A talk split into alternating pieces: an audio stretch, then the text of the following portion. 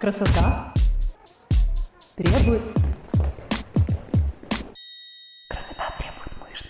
Привет! Это новый выпуск подкаста «Красота требует мышц». Меня зовут Галина Огневая, и я практикующий онлайн-фитнес-тренер. В этом подкасте мы будем много говорить про тренировки, пищевые привычки, мотивацию и любовь к себе. Каждую неделю я буду глубоко разбирать одну из тем, делиться своими мыслями и опытом. И раз в две недели будет дополнительный выпуск «Вопрос-ответ», где я буду отвечать на ваши вопросы. Наша общая цель — прийти к классной физической форме и хорошему самочувствию через системный подход в питании и тренировках. А моя личная цель — показать вам, что это возможно сделать без насилия над собой, изнурительных диет и эмоционального выгорания. Красота если до этого момента в жизни вас когда-либо интересовал вопрос управления своим весом, скорее всего, вы слышали и пробовали какие-либо диеты. Индустрия красоты каждые 5-10 лет изобретает способы волшебным образом похудеть и популяризирует новые модные диеты. Процесс, я думаю, вы знаете сами. Сначала это становится популярным среди звезд и блогеров, потом активно шерится и обсуждается, потом их начинают разоблачать, и появляется что-то новенькое часто диаметрально противоположное. То главным врагом объявляются жиры, то сахар, то углеводы, то опять жиры, и так по кругу. Когда я была подростком, были популярны диета Дюкана, какая-нибудь кефирная, гречневая. Моя мама сидела некоторое время на Кремлевской. Сейчас у нас что на пике популярности? ПП, низкоуглеводка, кето, периодическое голодание. Напишите мне в директе, если я про что-то забыла или еще не знаю. Каждая из этих диет, даже самая тупая, имеет своих сторонников и последователей. Девушки, которые приходят ко мне на ведение, рассказывают, как они пробовали различные диеты, но абсолютно каждая говорит про срывы, откаты и нестабильность результата. Я сама в начале своего пути по незнанию и недостаточной образованности довольно длительное время сидела на низкоуглеводных диетах, дробном питании и суперправильном, в кавычках, чистом питании, и столкнулась с приличным количеством неприятных последствий для ментального здоровья и качества тела. Давайте в этом выпуске устроим обзор, и я вкратце расскажу вам, как вообще работает любая диета, и почему ни одна популярная диета не стоит вашего внимания. Красота Какая первая мысль приходит в голову, если хочется сбросить вес? Ну, откажусь там от мучного, сладкого на пару недель, скину пару килограмм, и все будет классно. Знакомо? Уже в этой самой формулировке и кроется проблема. В нашей культуре закрепился стереотип, что под диетой мы понимаем какую-то временную и непривычную нам систему питания. То есть стремление за короткий промежуток построить свой рацион заново, с нуля. Вам нравится, и вы привыкли питаться определенной едой но вы резко от всего отказываетесь и переходите на брокколи и вареную курицу без соли. Еще у меня сложилось впечатление, что в обществе закрепилась жертвенная позиция по поводу диет. Страдание – это обязательный атрибут любой диеты. Диету надо выдерживать, стараться не срываться, давиться пророщенной зеленой гречкой без соли и сидеть на капусте, без специй, соли и масла. Ну а что такого, можно ж потерпеть пару недель. Насколько эффективен и жизнеспособен такой подход в долгосроке? Ответ вы знаете сами. Похудение за две недели длится годами. Тема похудения в инфопространстве вообще не нова. Мы с вами в соцсетях всякого повидали. И идиотские диеты по типу фигуры, и по цвету продуктов, и по группам крови, и даже по дню недели. Если вы откроете какой-нибудь женский журнал или блог в Инстике, вы, конечно, не увидите там сейчас про шоколадную диету, но заголовки в стиле «Как разогнать метаболизм», «Исключите это и похудейте на 5 килограмм» или «Как похудеть на безуглеводной диете» будут практически везде. Все такие рекомендации даются с расчетом на поиск людьми волшебной таблетки для мгновенного похудения. Это одна из основных причин, почему у большинства людей абсолютно неправильные представления о способах борьбы с лишним весом. Мне как тренеру это доставляет определенные неудобства в работе, потому что почти все клиенты в самом начале уверены, что на похудении им придется есть мало, однообразно, скучно, еду, которую просто по вкусу как картон, и что обязательно отсутствие жареного и сладкого, а все должно быть пресное, без специй и на пару. Давайте перед разбором самих диет я сделаю небольшое отступление, и мы с вами разберемся, как вообще происходит потеря и набор веса, и от чего это зависит с точки зрения физиологии и здравого смысла. Какие иллюзии относительно похудения я встречаю чаще всего? Что толстеем мы из-за определенной пищи, типа сахара, жира, крема на торте, новогоднего салата, круассана с шоколадом и так далее. А худеем тоже из-за употребления определенных продуктов. Белок, медленные углеводы, кура, гречек, салаты, чай, смузи и так далее. Наверняка вы слышали, даже от меня в подкасте не один раз, что похудение – это в первую очередь дефицит калорий. Что скрывается за этой фразой? И почему ее важно понимать, если у вас есть такая цель? В основе любых манипуляций составом тела лежит принцип баланса полученной и потраченной энергии. Потребляя пищу, мы получаем энергию в виде калорий и расходуем ее на поддержание функции организма и движения в течение дня.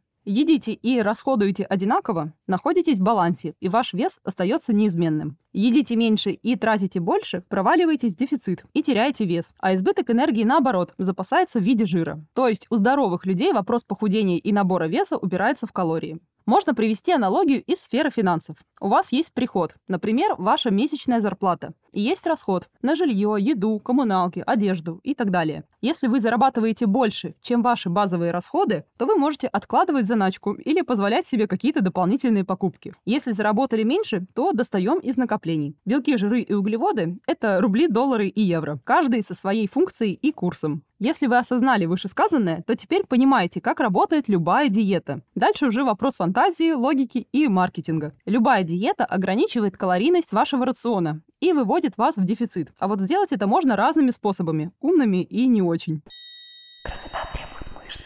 Чаще всего исключаются какие-то нутриенты, продукты или целые группы продуктов. Рецепт прост. Выбирается что-то одно и объявляется врагом номер один. Это может быть жир, сахар, углеводы в целом, творог или вся молочка, выпечка. В расстрельный список может попасть все, что имеет намек на вкус и калорийность, и все то, что кругом в доступе и чем легко переесть. Убрали значительную часть калорий из привычного рациона, какое-то время худеете. По этому принципу работает большинство диет. Например, на правильном питании вы типа убираете сладкое, жирное, мучное, вкусненькое и оставляете только полезное. На низкоуглеводках урезайте углеводы, а на кето убираете совсем. На веганском питании убирайте продукты животного происхождения. Чаще всего это белок плюс жиры. На диете карнивор, это недавно была такая модная диета в фитнес-сообществе, когда рекомендовалось питаться только мясом. Наоборот, убирается все растительное, в основном углеводы и клетчатка. На питьевых диетах исключаете все, что надо жевать, а это преимущественно белки и жиры. Ну и совсем уродливые варианты типа монодиет. Это значит, что вы не едите ничего, кроме какого-то одного продукта. Другие диеты работают через ограничение порций, время приема пищи или общее количество еды. Например, на периодическом голодании нужно есть в определенный временной промежуток. На дробном питании уменьшаются размеры порций. Отказ от углеводов и сладкого после 12 часов дня работает также. И мое любимое сладкое после 6 тоже работает через ограничение еды.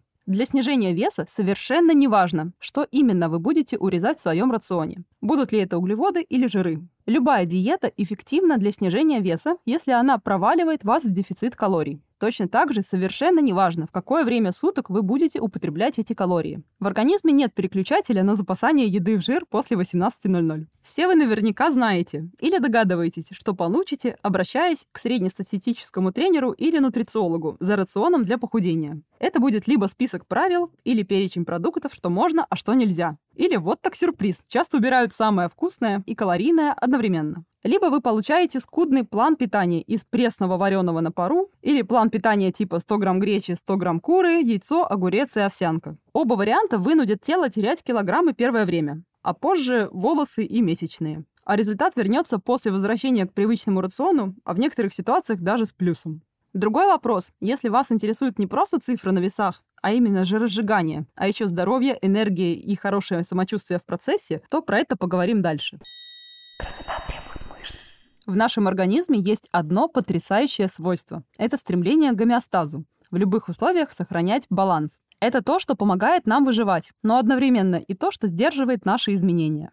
На любой диете рано или поздно происходит адаптация. Организм привыкает к нагрузкам и ограничениям и начинает бороться с нарушением баланса. Скорость обменных процессов снижается, на тренировках сжигается меньше калорий. Внетренировочный расход калорий тоже уменьшается. Мы сами незаметно для себя начинаем экономить калории и двигаться меньше. При этом усиливается аппетит, ощущение голода. Еда кажется более вкусной, и мы уделяем ей больше внимания. Все это – проявление адаптации обмена веществ к похудению. Она нужна для того, чтобы замедлить снижение веса и способствовать его восстановлению. Чем дальше вы от своего привычного веса, тем сильнее организм сопротивляется изменениям. Со временем прогресс и вовсе может остановиться, и вы можете есть так же, как и ели, но теперь для вас это не дефицит, а калорийность поддержки. И если вы сидите на обычной диете, у вас нет способа на это повлиять, потому что у вас есть план питания и список продуктов, но нет понятия, сколько и чего вы съели. И рано или поздно вы начинаете есть больше, даже не осознавая этого, потому что привычные порции больше не насыщают, а у голода есть такое неприятное свойство, когда ни о чем кроме голода думать не получается. Приведу пример. Девушка решила похудеть. Исключила сахар и мучное. Заменила неполезные продукты полезными. Скинула пару килограмм, и вес встал. Что делать? Начинаются бесконечные поиски виновных, что бы еще урезать или на что заменить. Это как раз та самая проблема, что я вроде питаюсь правильно, но почему-то не худею. А произошло вот что. Благодаря метаболической адаптации вы начинаете перекрывать одни калории другими. Убрала булку на привычные 600 калорий, съела орешков на те же самые 600 калорий. Еще одна проблема ограничительных диет – это вероятность срыва. Как я уже говорила, я не делю продукты на исключительно вредные или исключительно полезные. Слово «срыв» я тоже не люблю и стараюсь не использовать. За ним закрепилась аура чего-то стыдного и наполненного чувством вины. Страх срыва и обвинение себя в безвольности за съеденный в компании кусок пиццы – это не лучшие товарищи на пути изменения своего тела. Любая диета, в основе которой лежит превозмогание и преодоление себя, всегда заканчивается наградой за страдания. Если вы воспринимаете свой способ питания как что-то временное, как что-то, что нужно отстрадать, превозмогать, за что потом наконец-то можно будет себя похвалить теми же самыми продуктами запретными еще в большем количестве, чем вам когда-либо хотелось. В этом разделении продуктов, на мой взгляд, лежит главная проблема правильного питания. Это тот случай, когда в целом неплохая идея о сокращении определенных продуктов в рационе перерастает в их полную демонизацию. В общем, чем строже ваша диета, тем меньше шансы выдержать и добиться результата. Делить еду на ту, что вы едите во время диеты, и на ту, что вы собираетесь есть потом, в нормальной жизни, это буквально приговор на неудачу. Красота требует мышц. Еще одна огромная проблема, которую я вижу. В большинстве диет нет различий между понятием вес тела и жир. Главным результатом считается именно снижение цифры на весах. И чем быстрее, тем лучше.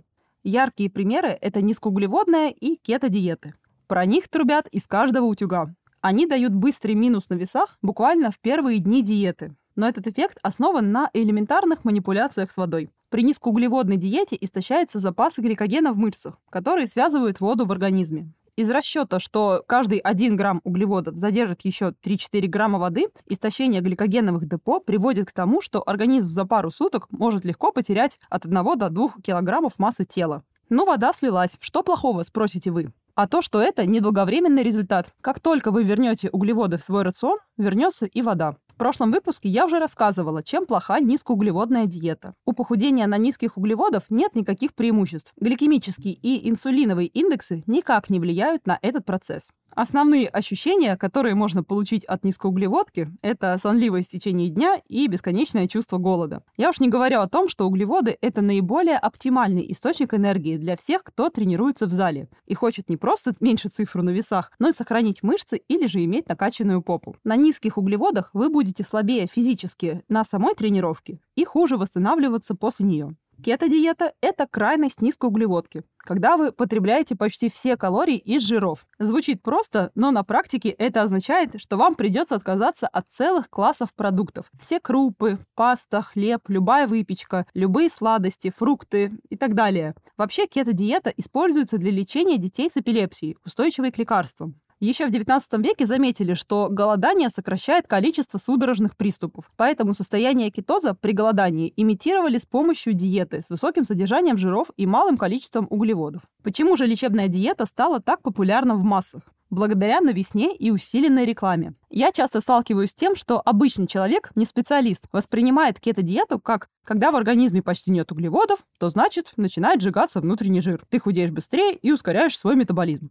Девочки, это работает не так. Сейчас будет биохимия на пальцах от гальки. Основным источником энергии для работы мышц выступает глюкоза. Когда вы лишаете организм углеводного топлива, ему приходится переключаться на альтернативное, жировое. Природа придумала это как механизм сохранения жизнедеятельности организма при длительных голоданиях. И есть маленький нюанс. Повышенное окисление жиров – это не равно уменьшение жировых запасов тела. Простыми словами, если при таком стиле питания вы потребляете калории в избытке, то организм будет делать с ними то же самое, что и с углеводами – запасать в виде жира на черный день. Говоря про тренировки на кето-диете, помимо углеводов мы лишаем себя достаточного количества белка. Когда мозг решает отказаться от углеводов, организм использует в качестве топлива в том числе и аминокислоты белка, то есть строительные блоки для мышц и суставов, компоненты иммунной системы и крови и так далее. Попу накачать на кето будет очень сложно. Конечно, кетогенная диета может давать ощущение сытости, но есть очень много «но». Для нормальной работы щитовидной железы все-таки нужны углеводы. Именно поэтому людям с высоким ТТГ такой тип питания противопоказан. Еще от людей, которые долго сидят на кето, может быть специфический запах изо рта и от тела. Могут быть проблемы со стулом из-за недостатка клетчатки и повышенные риски сердечно-сосудистых заболеваний, в частности аритмии.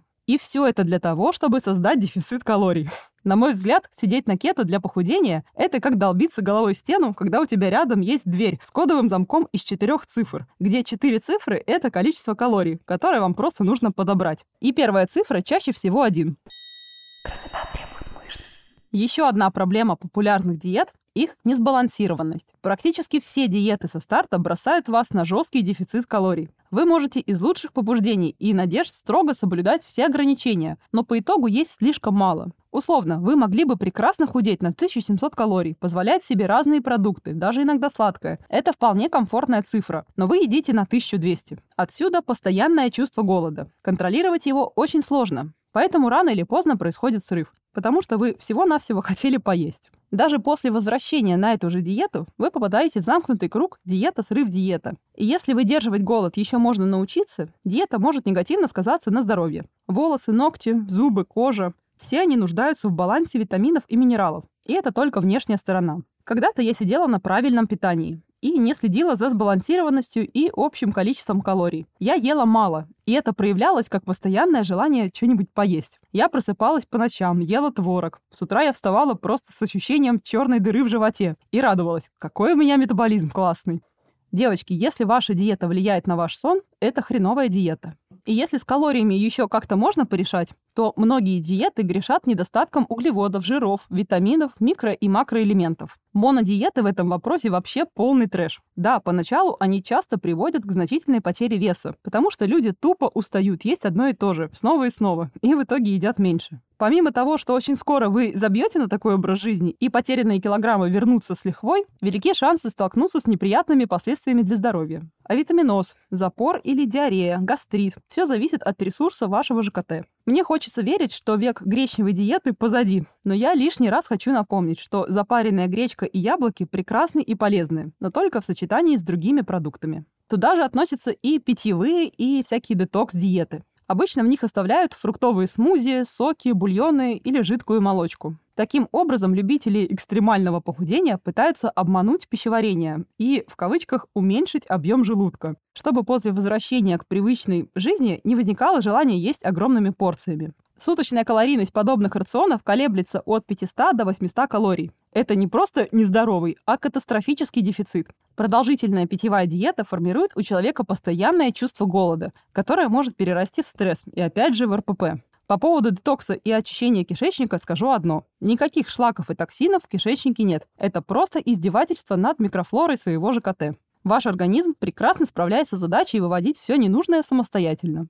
Отдельно хочу рассказать про периодическое голодание. Это когда воздерживаются от еды в течение 16-20 часов и есть определенное пищевое окно от 4 до 8 часов. Оно тоже воспринимается как такое волшебное средство для похудения под лозунгом «Не утруждайте себя подсчетом калорий, ешьте, что хотите, когда не голодаете». У периодического голодания нет какой-то особой же разжигательной магии. Если вы просидите без еды 16 часов, а потом в 8-часовое окно съедите слишком много, то наберете вес. Те, кто удерживает дефицит после 16-часового поста, похудеют, а кто, настрадавшись от голода, пустился в зажор, нет. Никаких преимуществ в плане здоровья или похудения она не несет. С практической точки зрения могу сказать, что кому-то пищевое окно помогает придерживаться низких калорий. Но большинство людей во время периодического голодания могут легко переесть, если делают выбор в пользу высококалорийной обработанной еды во время своего окна. Такая же тема с любителями не завтракать. Кому-то это дело привычки, но это может быть причиной переедания во второй половине дня и незаметного набора веса. Еще важно упомянуть, что голодание может также спровоцировать РПП за счет усиления привязанности к пище и игнорирования сигналов тела. А огромные порции могут повышать нагрузку на органы пищеварения.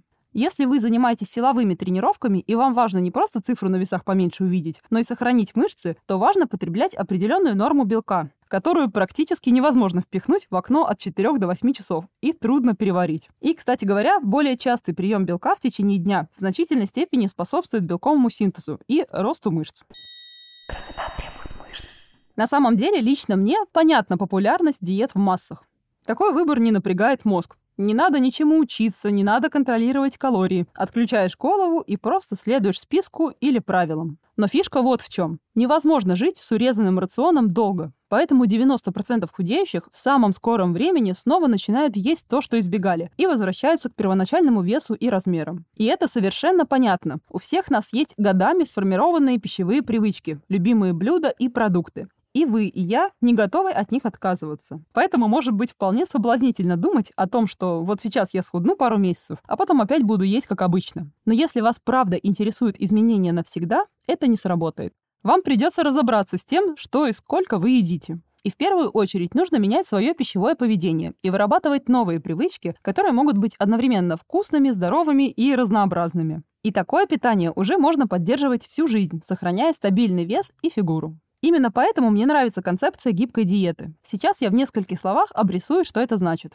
Вы можете питаться чем угодно при условии, что соблюдаете необходимый колораж суточного рациона и вписываетесь в отведенную под вашу цель норму белков, жиров и углеводов. Гибкая диета позволяет нам отбросить подход правильного питания и не рассуждать категориями здоровой или нездоровой пищи, а питаться так, как нам нравится, и достигать при этом своих целей. На гибкой диете можно худеть, набирать мышечную массу или поддерживать массу тела. Самый большой минус – это необходимость поднапрячься в начале. Надо научиться считать калории, поизучать состав белков, жиров, углеводов некоторых продуктов, немного пересмотреть подход готовки и выбор блюд. Но в целом это прекрасно работает. Со временем у вас скорректируется рацион и привычки, которые позволят совершенно спокойно управлять своим весом и формами в любую сторону, поддерживать нормальную социальную жизнь и не переживать за походы в рестораны, алкоголь или фастфуд. Например, когда у меня не стоит каких-либо целей по снижению процента жира в организме, я не считаю калории, потому что за годы я визуально понимаю размер своих порций и практически идеально попадаю в свою ежедневную калорийность поддержки. Я это знаю, потому что неоднократно проводила эксперименты и проверки.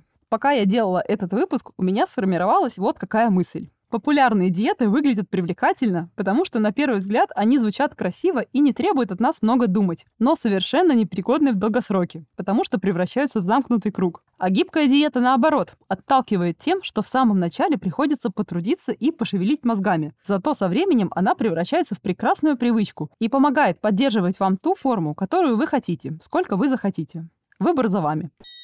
Красота я надеюсь, что у меня получилось донести, что я противник радикальных диет, приводящих к накоплению дефицитов, срывам и разочарованию в своих усилиях. Я сторонник сбалансированного рациона, максимально разностороннего, покрывающего все нужды и при этом позволяющего питаться не только правильно с точки зрения здоровья, но и просто ради удовольствия. В идеале ваша диета должна стать новым образом жизни, чтобы ее хотелось без усилий придерживаться. Когда вы сможете найти систему питания без крайностей, которая работает и поддерживает вас в здоровом весе, то проблема резкого набора или сброса веса отпадет для вас навсегда. На этом мы заканчиваем сегодняшний выпуск. Большое спасибо, что дослушали его до конца. Если вы хотите меня отблагодарить и поддержать, поставьте 5 звезд в приложении Apple Podcasts и оставьте ваш отзыв. Это поможет развитию подкаста и даст мне больше мотивации работать над новыми выпусками. Если вы еще не подписаны на меня в Инстаграме, обязательно подпишитесь. Там вы сможете больше узнать обо мне и моем подходе, а также задать вопрос и получить ответ. А самые частые вопросы я буду разбирать в эфире подкаста. Услышимся с вами в следующем выпуске уже через неделю. И помните, что красивое тело требует не жертв, а любви к себе и немножечко дисциплины. Пока. Красота требует